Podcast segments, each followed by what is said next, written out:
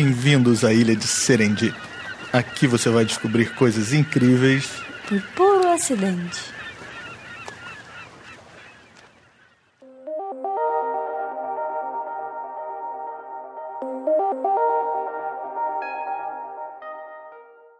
Jingle bells, jingle bells, acabou o papel. Não faz mal, não faz mal, limpa com jornal. Sim, o Natal está chegando. Olha que maravilha. Como esse ano passou rápido, né, amor? Nossa, nem me fala. É, mas essa época do ano é uma delícia, né? Várias festinhas, é tempo de celebrar a paz e a boa vontade entre os homens e mulheres. Ficar junto da família ou das pessoas que amamos. Comer arroz com uva passa. Na verdade, é época de férias, né? Isso sim que é coisa boa. É, isso também. Aliás, gente, o Serendip está de férias, viu? Férias não, estamos no mid-season. Porque nós somos chiques, né? Mid-season. Isso aí, nós estamos no meio da temporada, ou entre temporadas, sei lá. Mas já estamos pensando na próxima, que vai começar em março do ano que vem, pensando em novos episódios, formatos e histórias, né? E mais, pensando em você, nosso querido ouvinte, curioso, que adora histórias de bastidores sobre ciências e grandes inventos. Por isso, nós estamos aqui, primeiro para agradecer e segundo para trazer um episódio especial de Natal, porque nós não resistimos. É, não resisto mesmo. Eu já estava me coçando para vir aqui fazer um episódio novo. Gente, meu nome é Leandro Lobo. E eu sou Muriel de Souza Lobo. E a história de hoje é sobre a invenção do Natal. Isso aí mesmo, nós vamos contar para vocês quem inventou o Natal. Fiquem ligados no episódio de hoje, que está demais.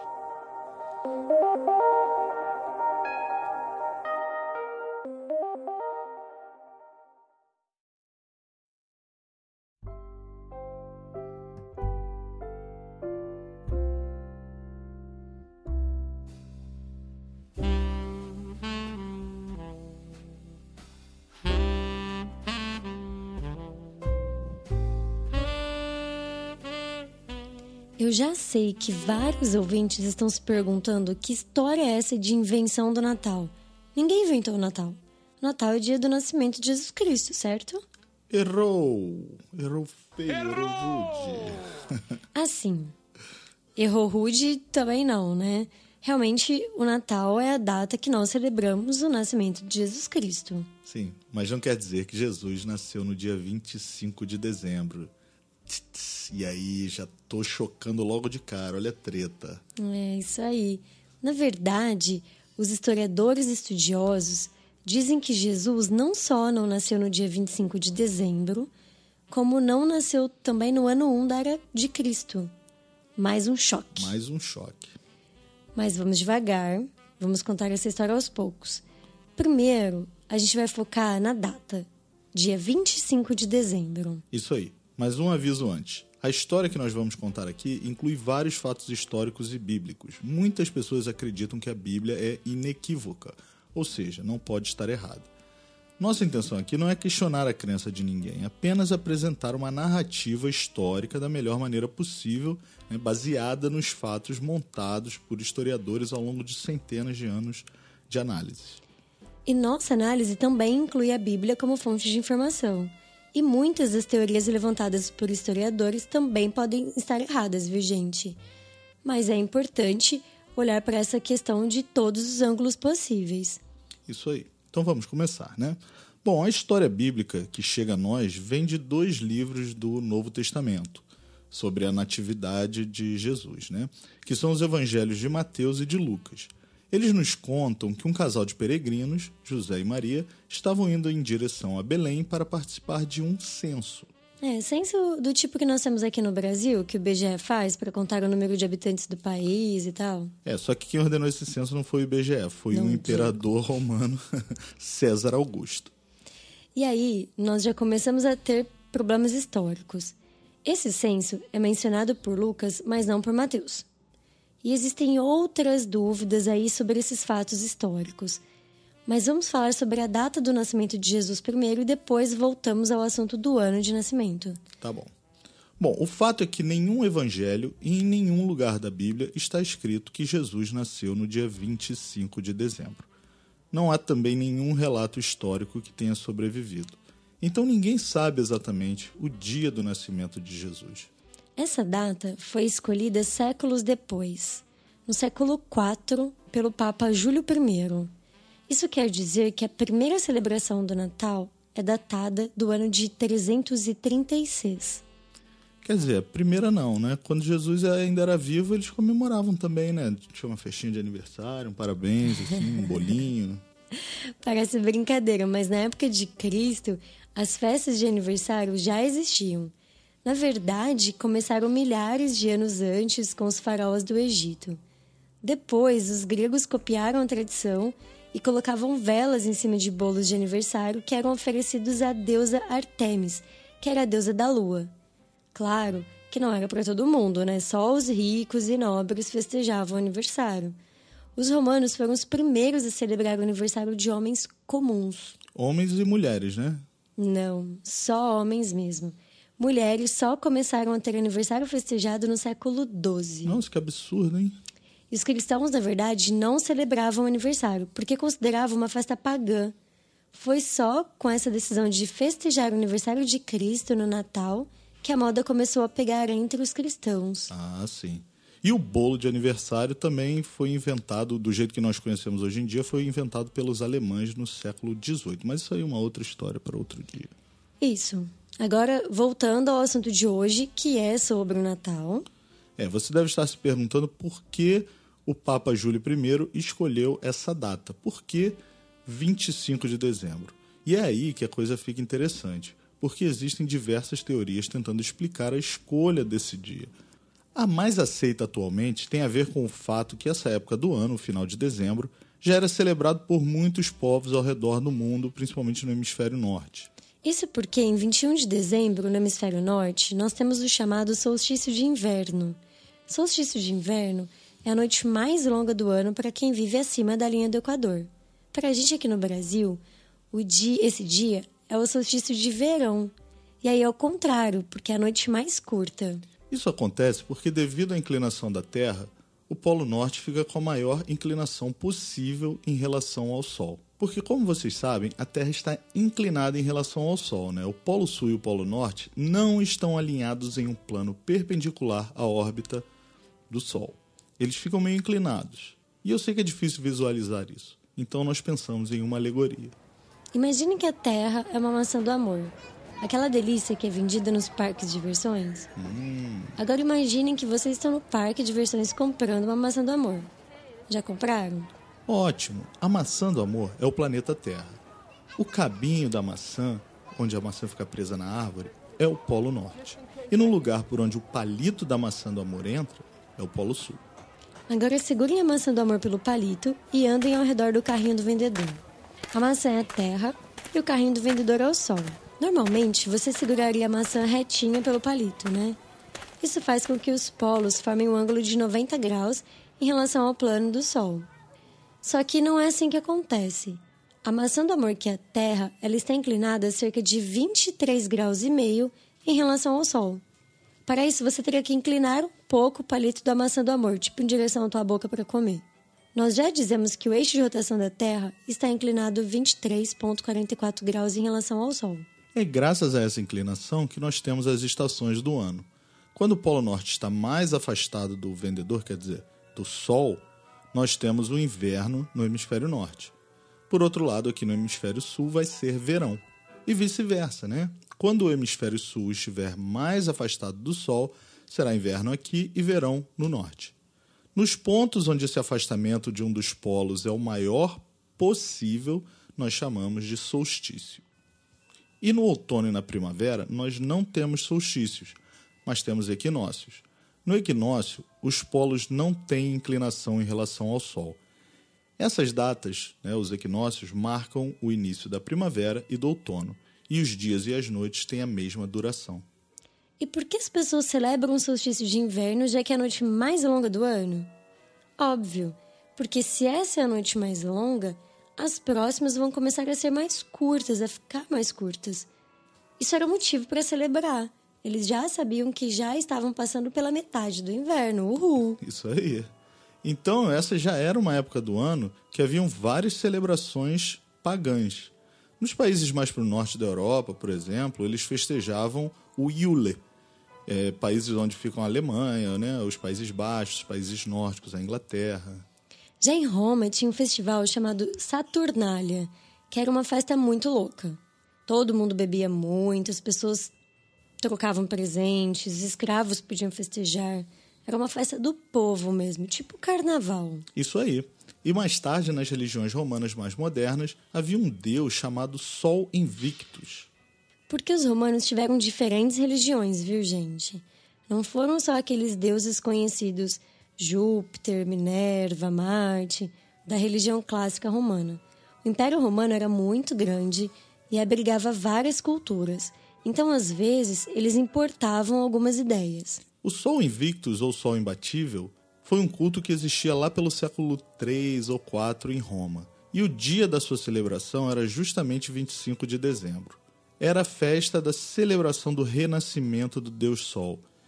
Esse Sol Invictus era muito popular, bem na época que o Império Romano estava se convertendo ao cristianismo, que foi bem no século IV com o imperador Constantino.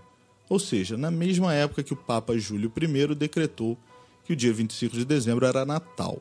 Pois é, muitos estudiosos acreditam que os líderes da igreja daquela época queriam aproveitar que essa época já era de celebração. Assim ficaria mais fácil converter as pessoas para o cristianismo e absorverem essas festas pagãs. Isso se chama sincretismo religi religioso. Inclusive, havia uma outra religião muito popular entre os soldados romanos, chamada mitraísmo, que também tinha celebrações nessa época do solstício de inverno. Muitos especialistas acreditam que essa data foi escolhida exatamente para substituir as celebrações que já existiam, para ajudar na conversão de novos cristãos, né? Afinal, era muito mais simpático permitir que essas festas continuassem do que simplesmente mandar um parou, acabou, vamos todo mundo para casa, chega dessa bagunça e tal. Então, os líderes religiosos da igreja cristã da época tiveram essa sabedoria de não confrontar os costumes que já existiam, mas se adaptar a eles. Essa teoria é bem aceita atualmente acerca da escolha da data de 25 de dezembro né, para o Natal, mas existem historiadores que questionam. E existe também uma outra teoria menos conhecida, de que algumas pessoas acham que o Natal já era comemorado em 25 de dezembro, bem antes do século IV. E tem a ver com a data da concepção de Jesus, que é conhecida como a Anunciação da Virgem Maria. A Anunciação é tradicionalmente celebrada no dia 25 de março, que são exatos nove meses antes do Natal. Mas por que a Anunciação é celebrada nesse dia? Por volta do ano 200, Tertuliano de Cartago, que era um filósofo historiador, relatou o cálculo de que o dia 14 de Nissan, que é o dia da crucificação segundo o Evangelho de João, era equivalente a 25 de março no calendário romano. Naquela época, acreditava-se que Jesus havia sido concebido e crucificado no mesmo dia do ano. E isso era bem comum, tá? Sim, havia uma tradição que os profetas e mártires morriam no dia em que eram concebidos. Mas, novamente, ninguém pode afirmar que a anunciação aconteceu realmente nessa data. Então fica aí a pergunta: se Jesus não nasceu no dia 25 de dezembro, que dia ele nasceu? Nós não sabemos a resposta. E, na verdade, ninguém sabe ao certo. Mas muitos historiadores acham que foi no verão ou na primavera. Mas existem diversas evidências que Jesus não nasceu no dia 25 de dezembro. Por exemplo, a Bíblia diz que quando Jesus nasceu, os pastores estavam com seus rebanhos no campo. Mas isso nunca aconteceu no inverno. Em dezembro, os pastores já haviam recolhido seus rebanhos. Nem tinha mais pasto. Outra evidência é que a família de Jesus havia viajado para participar de um censo, como nós contamos no início do episódio. Mas quem faria um censo no inverno? As pessoas não iriam sair de casa para viajar para participar de um censo, né? Lembrando que naquela época, um dos costumes do censo era viajar para a cidade natal de sua família. E você sabia que o Natal já foi celebrado em outras datas ao longo da história? Na verdade, em alguns países ainda é celebrado em outras datas. A maioria das igrejas ortodoxas comemora o Natal dia 7 de janeiro, porque eles usam o calendário juliano para marcar eventos religiosos. A Igreja Ortodoxa da Armênia celebra no dia 6 de janeiro, que para nós é o Dia dos Reis, foi quando os três reis magos, ou três reis sábios, visitaram Jesus.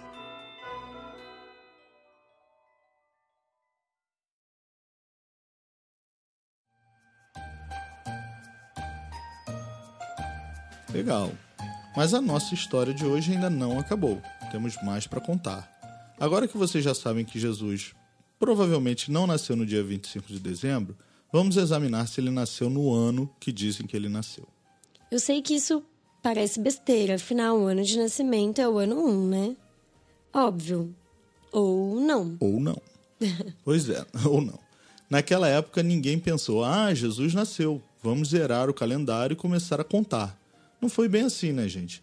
O ano do nascimento de Jesus foi determinado séculos depois. E quem fez essa conta e determinou o ano que nós usamos hoje em dia foi um monge de um mosteiro romano chamado Dionísios Exíguos. Ele é conhecido como inventor da expressão Anno Domini.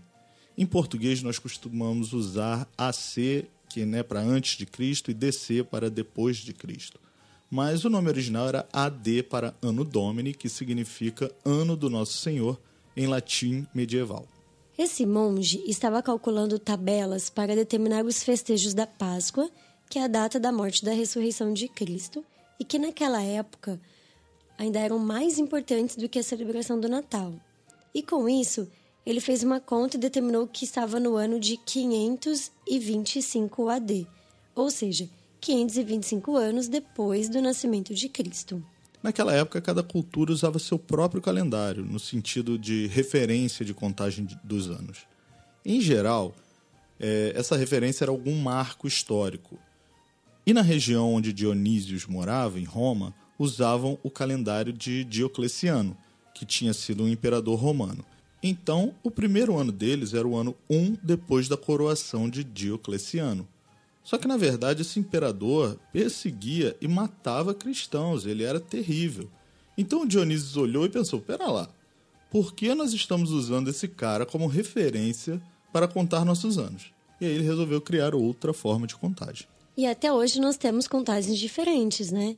Os judeus estão no ano de 5.779, na Tailândia o ano é 2.562, porque eles seguem o calendário lunar budista. Na Etiópia, eles estão no ano de 2012 ou 2013. Na China, o ano é 4.717. Na Coreia do Norte, o ano é 108, porque eles começaram a contar desde a data do nascimento do Kim Il-sung, que é o líder que promoveu a revolução lá. Procurem na internet que vocês vão descobrir mais de 20 diferentes calendários e formas de contar os anos. Cada cultura usa o seu referencial favorito mas a maioria das pessoas se entende porque o calendário cristão também é usado por todos e tudo graças ao Dionísio.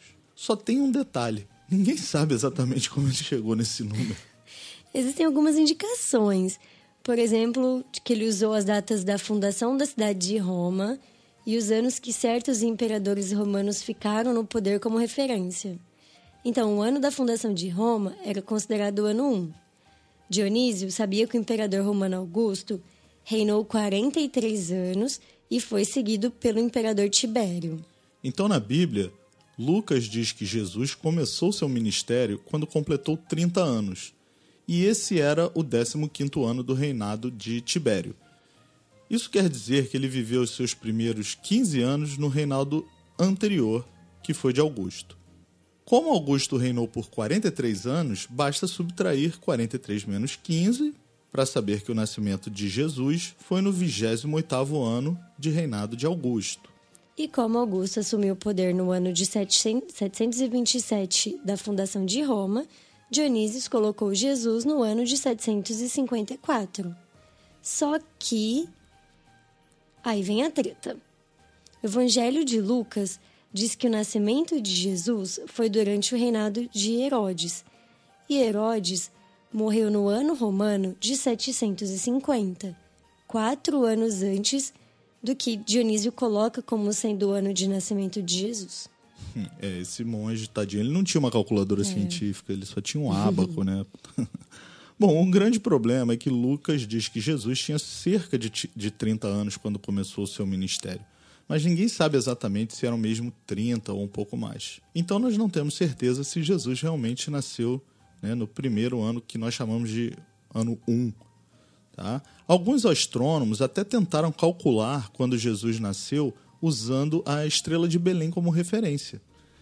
Porque na história bíblica, de acordo com o Evangelho de Mateus, na noite do nascimento de Jesus, a estrela de Belém foi vista no céu. Acho que todo mundo conhece essa história, né? Sim, os três reis sábios, eles seguiram a estrela ou se inspiraram na estrela para ir prestar homenagem a Jesus.